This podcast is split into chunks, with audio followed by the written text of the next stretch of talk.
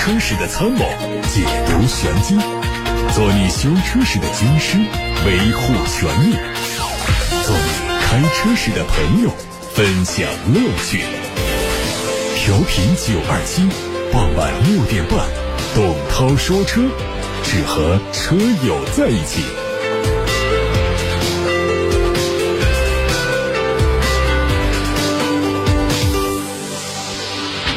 人民保险服务人民，感谢中国人保对本栏目的冠名播出。我是董涛，欢迎大家把买车、选车、用车的问题发送到直播间，我们一起探讨。看今天的汽车新闻。最近，裁判文书网有一则判决书，显示北汽新能源、宇通客车、长城汽车、原新三板挂牌公司大运汽车等车企。为了顺利通过新能源汽车新车型数据接入复合型测试，公司员工多次向负责该业务的上海新能源汽车数据中心综合部主管以现金和购物卡的形式行贿，最终因犯受贿罪和非国家工作人员受贿罪，该名主管被判处有期徒刑一年，并处罚金十万。十一月十五号，力帆汽车发布了最新的产销报告。数据显示，今年十月，力帆汽车传统乘用车的产销量分别为两位数，五十三辆和二十九辆。这是一个月一个主机厂的产销量，五十三辆和二十九辆，这同比下滑了百分之九十八点七一和百分之九十九点二五。没有写错，没有听错啊！一至十月份。这家工厂的传统乘用车累计产销分别为一万八千一百四十二辆和两万二千零六十一辆，同比下滑了百分之七十六和百分之七十三。新能源汽车方面呢，十月份的产销量分别是四百二十辆和四百二十三辆，同比下滑了百分之六十二和百分之六十四。一至十月份的新能源的产销累计分别是两千二百六和两千四百五，同比下滑了百分之六十九和百分之六十五。力帆汽车最近，恒大新能源汽车全球战略合作伙伴峰会在广州召开，来自全球总共两百零六家汽车产销龙头企业的 CEO 和高管一千一百多人出席峰会，规模之大、规格之高、影响之广，堪称世界汽车发展史上前所未有的史诗级聚会。在这次会议上，恒大集团主席许家印。用五个三字诀概括了恒大换道超车的策略和路径，他们分别是五个三字诀：买买买一个，合合合合并的合两个，圈圈圈圈钱的那个圈，大大大，这是第四个，最后一个是好好好。与此同时，恒大一次性。和世界前六十大汽车零部件龙头企业签订了战略合作协议，这些企业包括博世、麦格纳、大陆、ZF 以及捷泰格特、巴斯夫等等。之前，法拉第未来 FF 官方发布消息说，FF 九幺将于美国当地时间二零一九年十一月二十号到二十一号，在法拉第未来洛杉矶总部首次对外公开内饰。此外，法拉第未来全球 CEO 毕福康还透露，FF 九幺的售价可能会超过一百四十万元人民币，将于明年九月份之前交付。法拉第未来全球 CEO 毕福康在今年十月接受媒体采访时说，该公司预计在明年的一季度完成八点五亿美元的融资，FF 九幺的售价可能会超过一百四十万元。这个价格。如果说进口到中国来的话，简直是不敢想象，成为超豪华阵营的一员了。最近海外汽车媒体说，宝马的全新 M8 Grand Coupe 已经在宝马集团位于德国的一家工厂开始生产，会在明年开始陆续抵达各地的经销商。这台车是基于宝马的 Clear 平台打造的，它车身大量采用了碳纤维的材料，前脸装配了熏黑状的双肾进气格栅，两侧配有大尺寸的导风口，车侧下方选用了二十英寸的 M 专属运动轮毂，车尾的排气是双边四出，动力方面是 4.4T 的 V 八，最大功率是达到了441千瓦，传动系统是八速手自一体，并且匹配有四驱。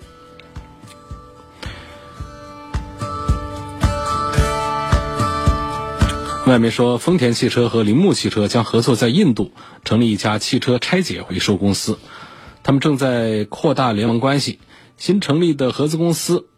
将会是在铃木的子公司以及丰田的子公司之间各拥有一半股份。合资公司将会成为印度诺伊达地区的第一个汽车拆解公司，每个月可以拆解两千多辆汽车。随后，印度的其他地区也会开设类似公司。海外媒体曝光了一组讴歌 MDX PMC 特别版的官图，海外预售价四十三万元人民币，会在下周的洛杉矶车展上亮相。它用的是3.5升的 V6 自然吸气发动机，它的最大功率两百一十三千瓦，传动系统是九速的手自一体。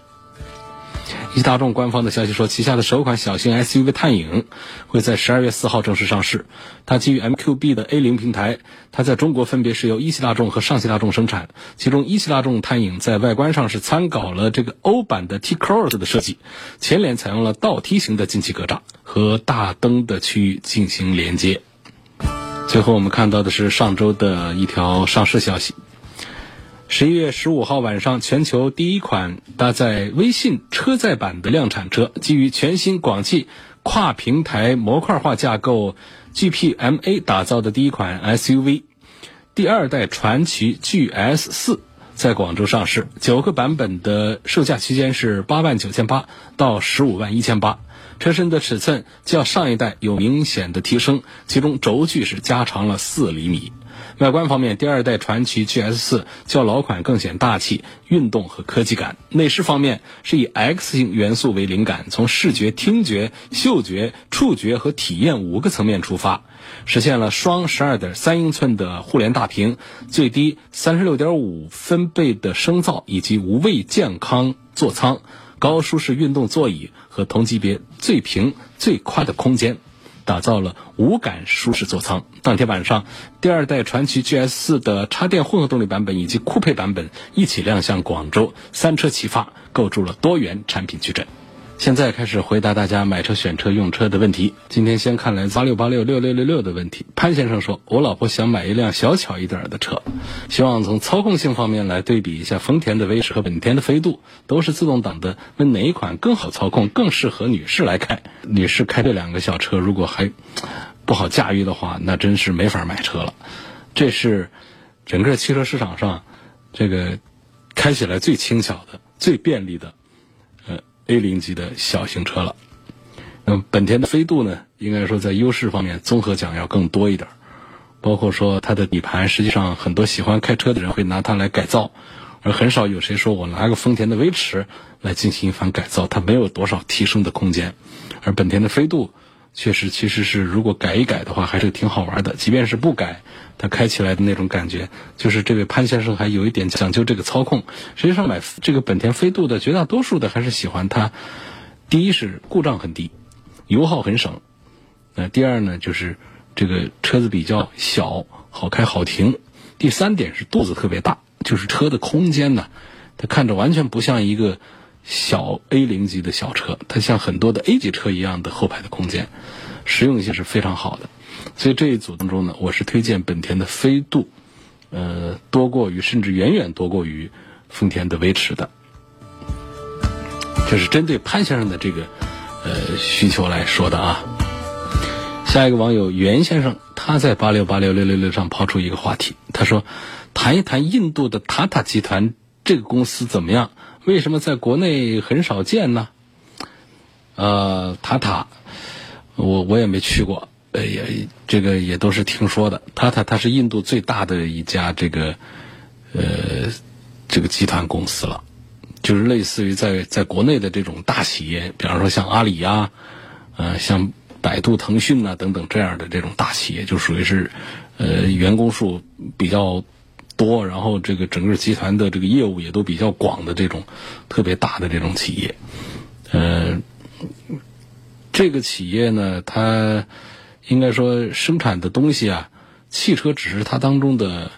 一部分。但至于说汽车占到它产业的百分之多少，不知道。反正据说是从农业的，啊，到文化的，到快销的，这个食品、服装啊、珠宝啊、保险呐、能源呐、信息啊，各方面应该就是都做的那种大杂烩，啥都干的那种大的企业。啊，汽车是其中一个。那么他们生产的这个汽车呢，还是很低端的，呃。那种就应该是不作为对外出口的，所以我们在国内是很难接触到这个达塔家生产的车卖到中国来，它没有这种出口的这种做法，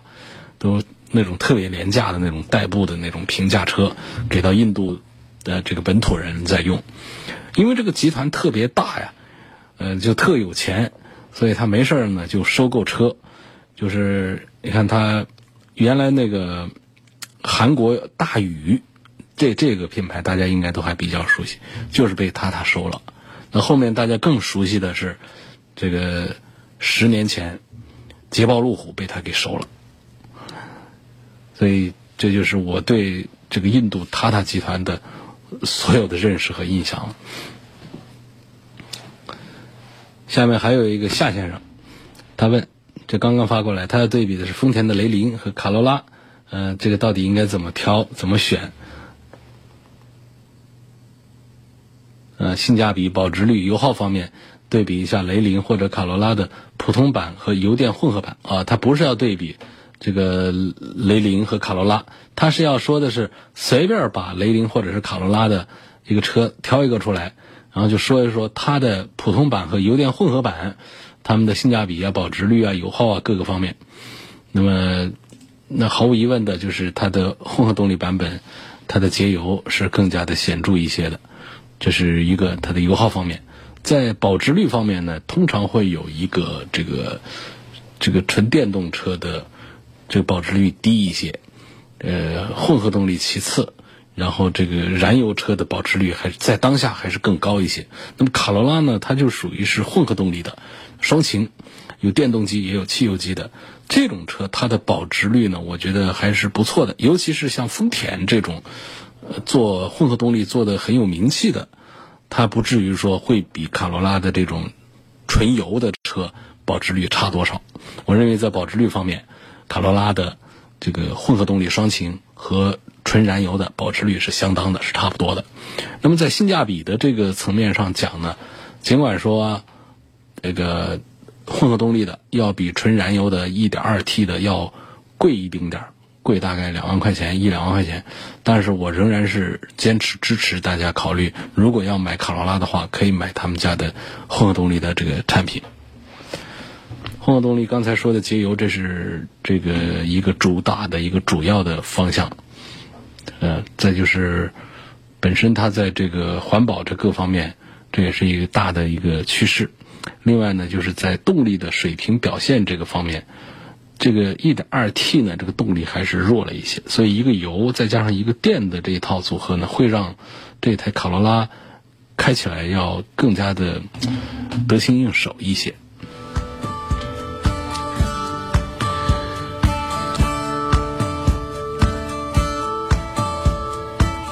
接下来我们继续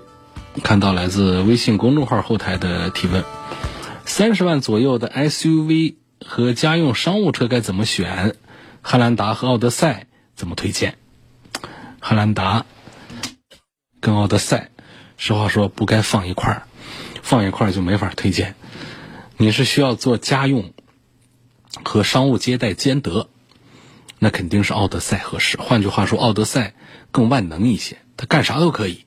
当然说除越野之外啊，汉兰达也不能越野嘛。就除了越野之外。你上下班开奥德赛也不是那么庞大，不是说像 G L 八一样的五米二长不好停，嗯，这个你做商务接待，它里头空间也可以调整的比较大。你家庭家庭里面集体出游的话，这更是坐在里头其乐融融的，就很很上下车呀，坐在里头啊，这舒适度都比较好，所以它就更万能一些。那么这个汉兰达这个产品呢，它稍微要单一一点。你说，起码你说拿它去做接待，是不是就显得不如奥德赛那么的正式？相当于穿着这个比较花，也不叫花吧，就比较休闲的衣服，来到一个舞台上去讲 PPT 啊，去干什么？是不是还是觉得有点场景上不符？但是汉兰达它作为家庭用车，它平时你自驾游啊这样的场合，我觉得还是比较合适的，因为它底盘高啊，它的通过性呢还是要比奥德赛是要强一些的。我们遇到一些路面起伏大的时候呢，还担心这个奥德赛的底盘，但是汉兰达它有那么大个儿，有那么高的脚，所以这方面要稍微好一点点。总之呢，我就觉得这三十万左右买车啊，你这两个车真不该放到一块儿来做对比。呃，应该是各自的功能是没有办法完全相互取代的，只能说奥德赛的这个适应性就是它更万能一丁点儿。下一个问题是奥迪 Q7 的插电混动怎么样？不是原装的充电桩对电池有伤害吗？呃，目前这充电桩有两种，一种是交流电的，呃，一种是直流电的。Q7 的插电混动呢，只能用这个交流充电桩。嗯，如果不使用原装的充电桩的话呢，其实也不会损害这个电池，因为这个充电桩的它的输出电压，呃，不同的话，电电电流不同的话，它在充电时间上也会有所不同。第二个呢，就是它本身呢还是有这个呃电压电流的一一个适配和保护的机制的，所以通常不会说把个车给充坏了。逍客的中配和。C H R 的中配哪个更建议买？我觉得丰田 C H R 的平台安全性和 C V T 的这个变速箱的优势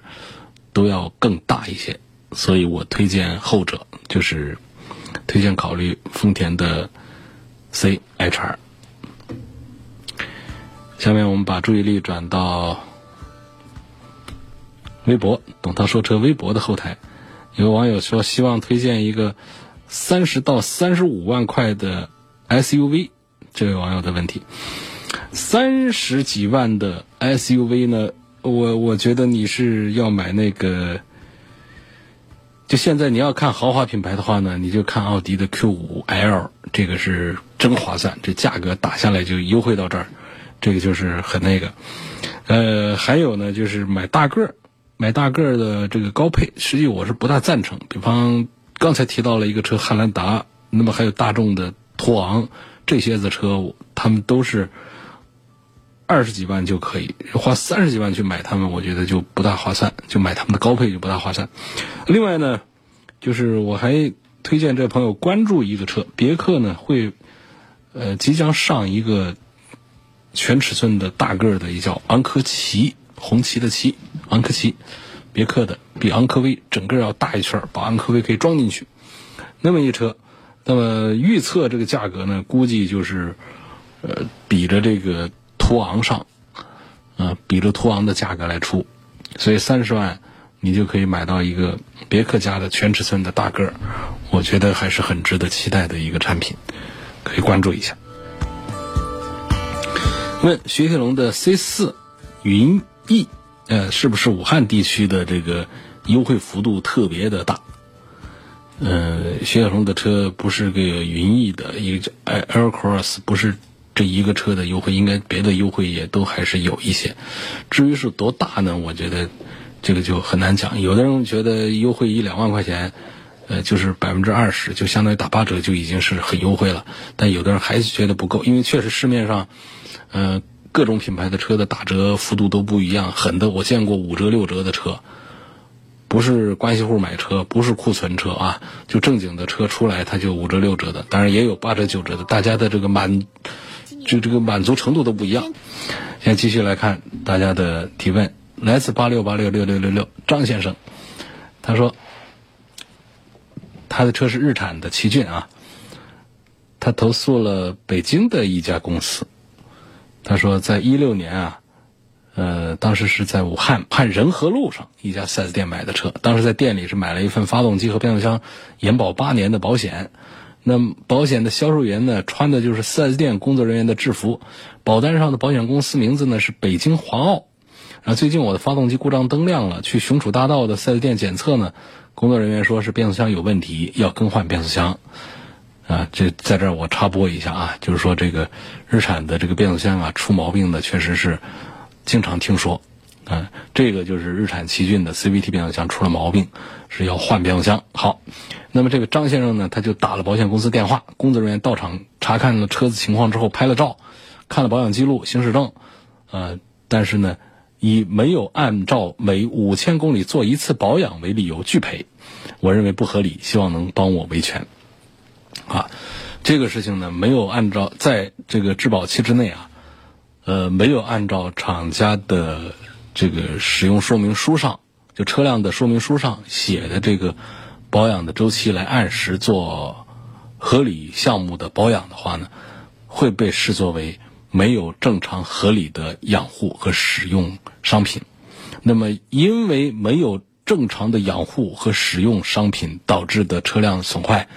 不属于索赔的项目，这个是法律支持的。这是法律支持的，而且呢，从情理上大家也是能够理解的。你说这车我买了，我不按时保养，或者说我瞎开，最后这车发动机坏了，因为我瞎开把悬挂撞断了，这时候你得给我免费赔一个，这就说不过去。除非我们有有证据证明我们并没有啊这个不按时保养。那么用什么样的证明来证证据来证明呢？就是不管是 4S 店也好，还是社会上合法的修理厂也好，给咱们开出的。按时保养的记录，有这样的一些维修工单啊，这个收费的发票等等，这样的一些进出厂的条据等等这样东西作证，可以证明我们是按照你的厂家的车辆使用说明书上规范的几千公里啊做一次什么样的保养，我是按这个做的。那么出了问题，该谁举证了呢？就是你，你如果说不想理赔的话，4S 店不想赔的话，那么就得你店里出证据来证明。我这车是开坏的，这店里一般是拿不出这个证明来的。如果拿不出来，那么在质保期之内，他就得给你免费的赔，那就算是质量问题了。所以这这就出现了两个大家要出证据的时候，但是呢，这个举证的责任呢，它是不同的。啊，我们认为这个车有质量问题，那我们要出示一个，就是我证明我没有瞎开，我没有脱离厂家的质保范围来做保养。我在这个范围之之内做了，如果你四 S 店不想赔，你就得证明这车是我开坏的，这是给张先生说的。所以目前从张先生单方面反映的情况看呢，没有看到啊这个不合理的情形。现在看到微博上还有一个话题，呃，说我这个。他说：“我车在 4S 店保养和在外面保养对保值率方面有什么影响没有？这个没有什么影响，只要是正规厂家、正规的修理厂做的，这保养都没有什么问题。”微博上下一个问题呢，说我今年六月份买的日产的奇骏，昨天被人追了尾，撞的是左后方，撞得很严重啊，基本后面的配件全部要换新。4S 店统计呢，大概是两万块钱左右的维修费。我一个新车被撞成这样，可不可以收取车辆的折旧费？到时候卖车啊，呃，因为是事故车，肯定的价格会比市场价要低很多。四 S 店说呢，是这个折旧费啊，不能超过维修费的百分之多少，我也不大清楚。他就问这个这个法律上有没有相关的信息咨询啊？说这个费用到底该怎么收，应该收多少？这个恐怕目前没有法规，没有法律来明确，呃。交通事故当中，车辆受损的这个折旧费，一般来说呢，就是双方协商，搞一个你不吃亏，他也能接受的限度就好了。那么不超过维修费的百分之多少，百分之多少这样的数字呢？我觉得是没有的，是没有规定的，没有规定。这这个事儿呢，其实它是一个有争议的，啊，有争议的，因为我们国家的这个。有一些判赔呢，它是执行了的，但是有一些判赔呢，又是得到又又是被反对的，又是上诉了的，所以这个这个争议其实是是是很大的。最高院呢没有把车辆的贬值计入到财产损失的范围之内，所以才导致了各地法院呢就是判罚呢，它这个自由裁量权就比较大啊。一般的车都不支持这个折旧费，但是呢，有一些情形要支持，比方说新车，这个比较好说一点。然后另外就是一些有收藏价值的车，啊，比方说一个老款的一个什么，劳斯莱斯啊等等这样的，那法院这个判决赔偿折旧费呢，是根据有收藏价值这一个点来的。普通流水线生产的啊，不是手工打造的等等这种，一般来说旧车它就不好判这个折旧费。什么道理呢？就是说，呃。首先啊，修复之后的车再上市场交易，呃，肯定会比没有发生事故的同等规格的车的这个价格要便宜。这这就是所谓的损失。这个损失就是折旧费，在实践当中我们是应该能够理解的，能够理解。但是呢，不管是保险公司也好啊，还是这个这个哪哪也好，它不属于理赔的范围，是考虑到另外的一些道德风险。这车辆的折旧费能不能找保险公司，或者说这个？对方车主来索要啊索赔，嗯，目前国内这个很多保险公司一般呢对这个车辆的折旧费都规定了免责的事由，就是折旧费不属于保险理赔的范围，而且目前呢最高院是没有把这个折旧费算到财产损失的这个范畴当中的，所以国内是没有明确的法律规定的。那么对于一般发生事故之后的车辆贬值损失的定义是比较模糊的，那么。在实务当中呢，呃，全国各地的法院在判决上是五花八门，有的判给，有的判不给，呃，这个反正有充分证据证明车辆折旧实际产生的，那大多还是这个有有有一些支持的案例的。就是说，如果说啊车辆完全撞报废了，那么当然就按照这个发生事故之前的车辆价值来进行赔偿吧，这个没有意义啊。但如果说它没完全报废，它就是修一下就好了，这个损失就很难界定。比方说，你说你把我大灯撞坏了，把我水箱撞坏了，我给你赔了一个新的，那么理论上来说呢，是不是这个新水箱比你的旧水箱更值钱呢？像类似这样的以旧换新的这个损益相抵的问题是很难说清楚。所以你说是我这车辆可能因为别人查这个交通事故的记录，我有过追尾。我这儿得贬值，这是一个损。那么益呢，就是我给你换了一个新的水箱啊，你这本身已经跑了五万的一个水箱，我现在给你整一新新的，这是不是一个收益呢？这个损益怎么抵呢？这是很难说清楚的。这是一个呃防范这这个问题。另外一个道德风险的就是，我找鉴定机构啊，我鉴定这个车损失了多少钱。呃，这个折旧费是多少钱？所以保险公司或者说对方车主，你得赔偿我多少钱？他鉴定机构它都是盈利性的，给两千块钱的时候，我给你鉴定贬值了一万块钱，你给我三千块钱，我是不是就可以鉴定贬值了一万五呢？所以这个鉴定机构给出的鉴定报告的合法性和效力是不是足够，它就有待商榷。所以通常来说，这个成功的可能性不高。所以如果这车子是新车，对最终的结果是有好处的。你新车好算呢，就是你这个受损要求赔偿贬值费，它比较容易得到法院支持。还是以刚才的这个水箱的例子来说，我这车才开没俩周，没两个星期，你给我换的一个新水箱，我认为这水箱还不如我原厂的那个老那个水箱呢。我才用了两个星期的水箱，所以这个时候就没有一个损益相抵的问题。但就是我全损失了，我这车呢，那今后再卖的时候，别人说你这追尾过的有事故的，所以我得少花几千块钱来买，这就是车辆的折旧费的。啊，产生了。那么这种实际产生的费用，按道理说，就是它还是比较容易得到公众的和法官的理解，所以也比较容易得到法院的支持的。也确实有很多的法院判了一些这个肇事方赔车辆贬值损失费的这个案例，但是更多的案例呢是没办法立案，因为呃没办法来判罚，因为没有一个法律定义上的支持。对于车辆的贬值损失费，最高院没有把它纳入到这个财产损失的范围之内，也包括像精神损失。说你这这这一车祸，你让我很难受，我这这一个星期、两个星期，我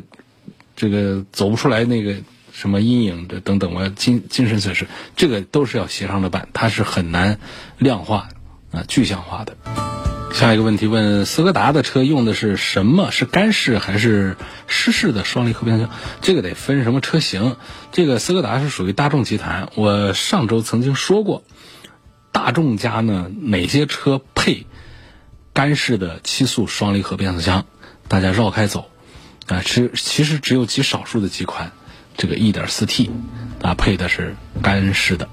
那么其他的 1.4T。以及 2.0T 啊，什么这个这个这个 1.8T 啊，这些现在都一般都不做 1.8T 了。这些车一般都还是七速的湿式，甚至是六速的湿式。那具体的，大家可以通过董涛说车微信公众号回翻到上周的节目重播音频里面去。尤其是在哪儿找啊？告诉大家，进了董涛说车微信公众号之后呢，最底下有一颗按键叫重播，你进这个进去啊，不大容易。很精准的找到你要听的那个问题，因为它只是一个播出日期来做的标题。那么在哪儿找呢？就是在每天下午六点钟发的那个帖子。那帖子一般会发三条，有一个头条啊，这个是整整篇的这个文章。有二条，二条呢就是我们每天节目当中啊开头那几分钟出的一点资讯，那个图文的版本在那儿。那么到第三条，不出意外的话，通常都是头天节目的剪辑之后的音频。那编辑很细心，就会把这音频里面涉及到了哪些问题，把它提炼出小标题，一二三四五这句话就是：那今天涉及到这些问题，他提醒你，就是你对这不感兴趣、不关心这些问题，你就不用打开今天这这一期的音频来听。所以你去找上周就有一期呢，说到了这个大众的车啊。哪些上用的是七速的干式双离合变速箱？哪些车上配的是？啊，这个大家要防范一下的。车放炮，它是个怎么回事啊？这放炮是指什么？这是大家的啊口头口头俗俗语了，就就是是是指这个这个排气管啊，排气管那地方传出的声音呢，特别的炸。啪啪啪的那种声音，呃，形成这种现象的原因呢还是比较多。一有一种呢是混合气太浓，就是可燃混合气呢它过浓，它不能完全燃烧，所以这个废气排出来。那么没点火燃烧的可燃混合气，那进入排气管，在排气管里头遇到了新鲜空气之后呢，实际上这儿有一个点燃的过程，这一点燃呢，它就发出这个爆炸的声音来了。啊，所以这就是一种很典型的排气管放炮的现象，而且有的放炮还直接放出火光来，这就真的是烧了。它就是在这排气管里头，像发动机的气缸里头一样，它发生了一次做功，一次燃烧爆炸。啊，就是还能够是点的燃的混合气，又遇到了新鲜空气，同时也是高温的状态下，所以这种它就可能可能会点燃爆炸。呃，这这一般也是在大马力的大功率的那种车上。会出现这种情形，小功率上，那排气管那么长，从前面引到后面来，那早就凉了，那温度都不够点燃了，所以这个炮也放不响了。所以只有你看那些跑车们，它它放炮放的啪啪响，就是它确实是，第一个是发动机的这个这个排量大啊，然后它的这个压力也大，排气管也直通，跑车直接过来，然后里头的没有烧完的还能点燃的那混合气，咵就跑跑后边来，在。这个排气管里头遇到了新鲜空气之后，又刚好又达到了燃点，有氧气，有燃点，有可燃物，那那那显然那那就它就可以点燃了，它就点燃，它就不是说一这个这个没声音，它就是一次爆炸的声音。然后还有一些情形，比方说点火的这个提前角过小啊，火花塞断火呀，或者说火弱呀，然后这个这个点火圈的这些故障啊等等。它都是有可能导致这个排气管的放炮的，要去排查，要去解决。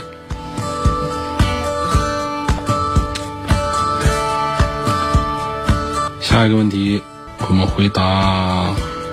谁的呢？说想买几个家庭用车，要求动力足，看了好几款，有东风风神的奕炫，有吉利帝豪 GL，有东风标致四零八。都是一点五 T 的，标致还是一点六 T 的。这三款车各有优缺点。奕炫性价比最高，但是因为是国产新车型，没有成熟口碑，不太放心。吉利帝豪 GL 呢，发动机是三缸的，网上还说它变速箱是干式双离合的，所以呢，这个就是呃也在犹豫。然后最后是东风标致四零八是手自一体的变速箱，动力足，但是呢内饰配置设计简约，纯法式的反人类设计细节没接触过，不知道怎么选，想听听你意见啊。我意见呢，就是其实法系车现在没像原来大家认识的那么的夸张的那种反人类的设计，设计师已经是老实很多了，尤其是在中国市场上，呃，是跟中国的设计师商商量着办的，呃，不至于说那么的夸张的设计。实际上，你去看一九款的这个呃四零八的这个内饰，它是很规矩的。甚至是偏传统的，你去看我们好多自主品牌的都已经设计的很夸张、花里胡哨了。所以在四零八上，我不认为是典型的法式反人类设计，没有，这是第一个意思要说。第二个意思呢，就是从稳定性上来看的话呢，我还是推荐标致的四零八，还是强于前面提的两个车。但是现在四零八呢，现在销量确实是很差，嗯，就是三位数。三位数，个十百就几百台一个月，几百台一个月是什么概念？